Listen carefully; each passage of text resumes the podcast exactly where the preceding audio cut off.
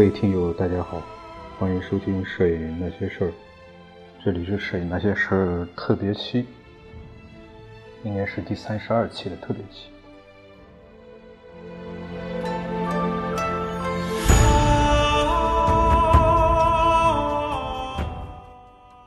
熟悉我们节目的听友应该知道，特别期就是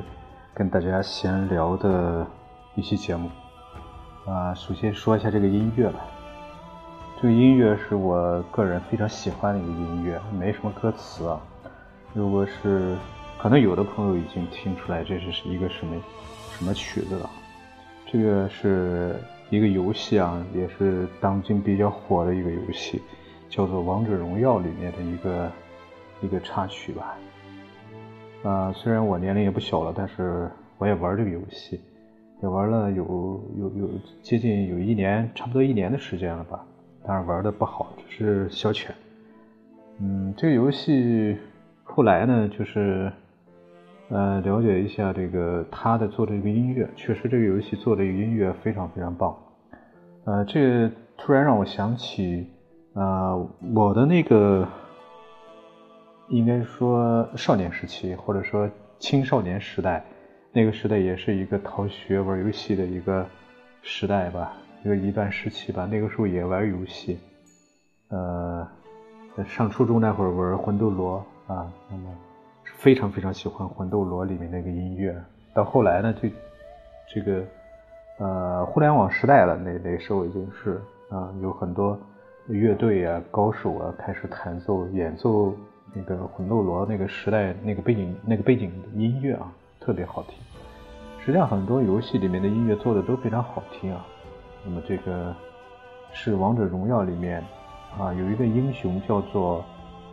呃异星啊。那么这个这个英雄上线的时候啊，为他做了一一一个一个音乐啊，我个人是非常喜欢的，所以在这儿呢把它当做一个背景音乐啊。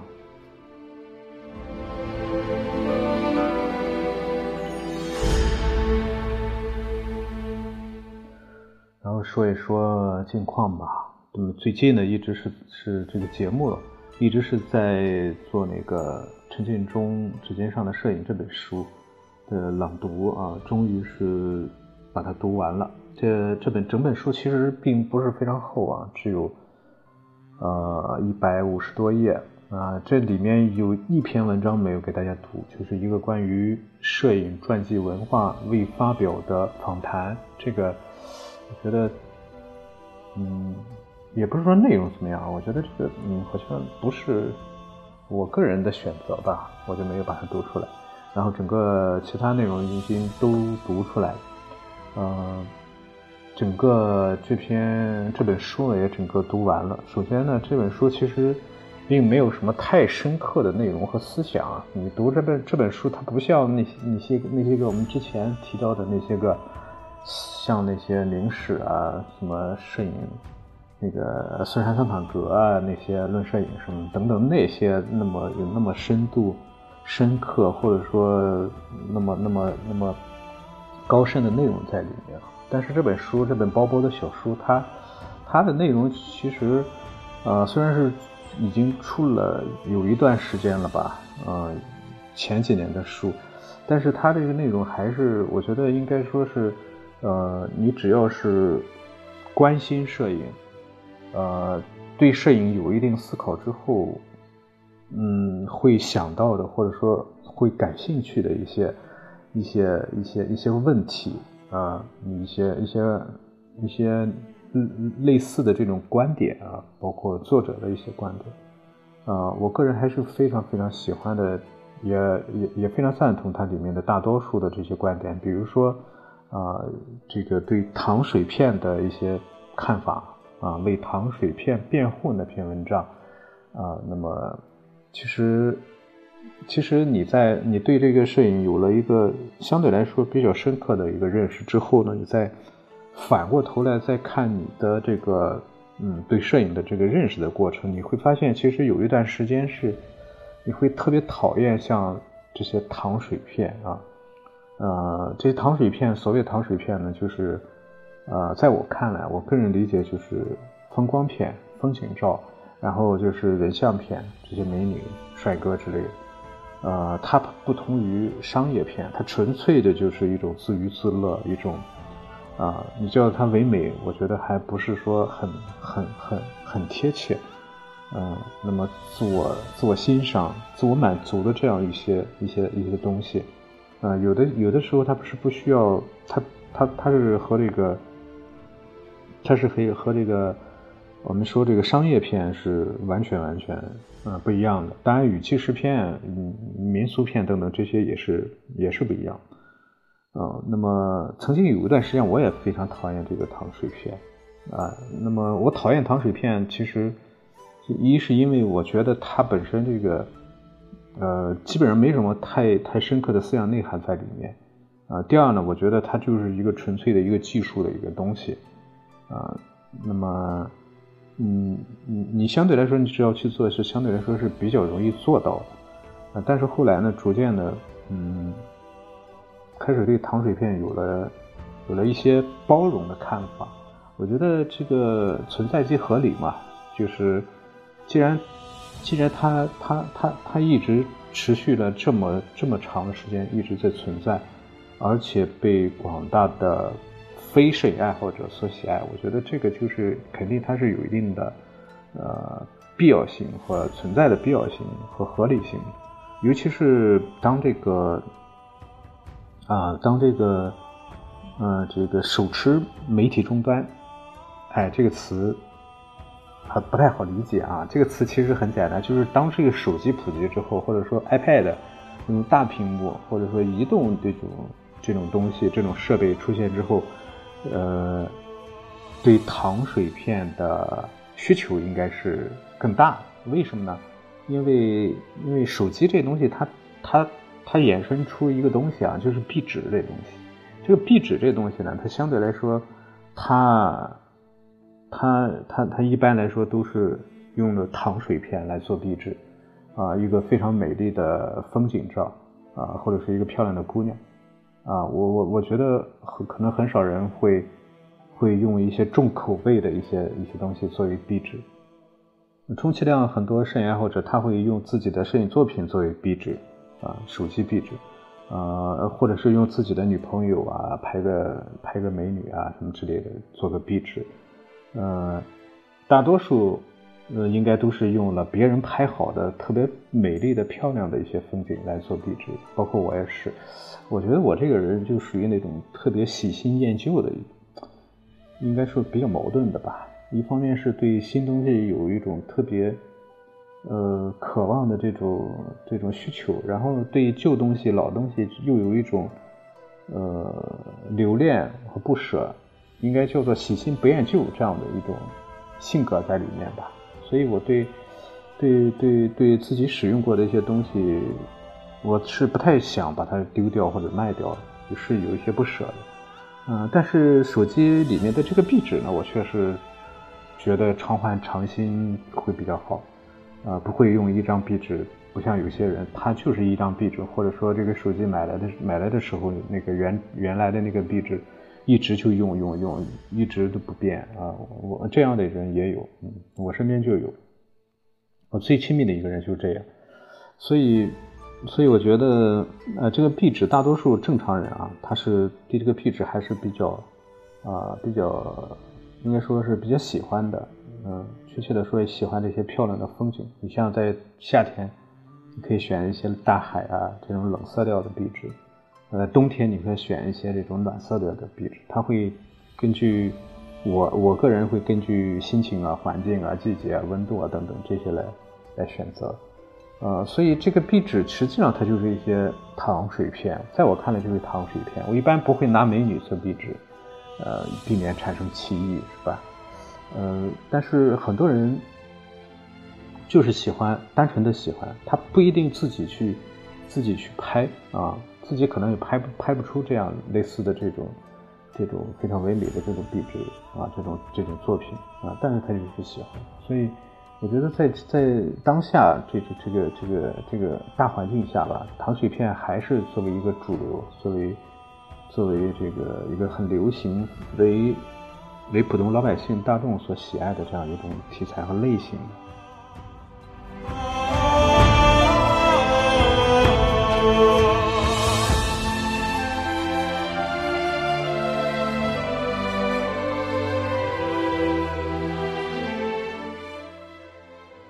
转回正题，还是说这本书。呃，这本书，呃，在我看来，看完我当时看完这本书是，其实是是有一种深深的共鸣在里面啊。就说有一些话题啊，有一些论点啊，他，呃，他把他的观点说出来之后，你会感觉，哎，这不就是你想要说的，或者说你非常非常认同的一些观点啊？所以这本书呢，还是推荐给大家。我觉得，我个人觉得还是，嗯，非常非常好。啊，当然你单纯如果是只是听我读，可能印象不是很深刻的话，那么你也可以去买来这本书来看一看。这本书也并不是非常贵啊。呃，然后说一说这个作者吧。这个作者，说实话，我真的非常非常不了解。嗯，只是在这个书的扉页中有很短的一段文字，这样来介绍啊，说陈建中，摄影师。电视片制作人和新媒体及视觉文化教育工作者和研究者，他在美国明尼苏达大学新闻与传播学院获得传媒硕士学位。他现在在芝加哥罗约拉大学传播学院负责媒体技术，并教授新闻摄影。比如说，这个陈陈教授啊，陈老师他是现在在美国芝加哥啊，我我。说实话，我在这个，呃，我看他配了一张照片，这张照片就是像很多网友们、摄影爱好者们都拍过，拿一个照相机把自己眼挡住了，所以看年龄应该也不是特别大啊，应该不是属于那个特别老的那样一个年龄阶段啊。我之前在网上搜过陈建中老师的，想搜过搜一搜他的介绍啊、简历啊。结果搜出很多很多呃各行各业各各行各业重名的陈建中，呃没有搜到陈建中的有有有价值的这种消息，呃只是搜到了很多他在雅昌啊，呃这个蜂鸟啊有一些文章啊，但是并没有搜到他的一些关于他的介绍或者说是他的那个照片，所以呢也很遗憾啊，那么。啊，虽然我非常喜欢这本书，但是真的对陈老师是不是很了解。我也非常喜非常想能够 看一看陈老师这个照片到底长什么样。呃，但是确实这个照片把把眼睛鼻子都给挡住了。这个相机是一个双眼的，呃，应该是一个胶片机，双镜头照胶片横置的那种照相机，所以没有办法看到。啊，所以只能是，也只能是这样。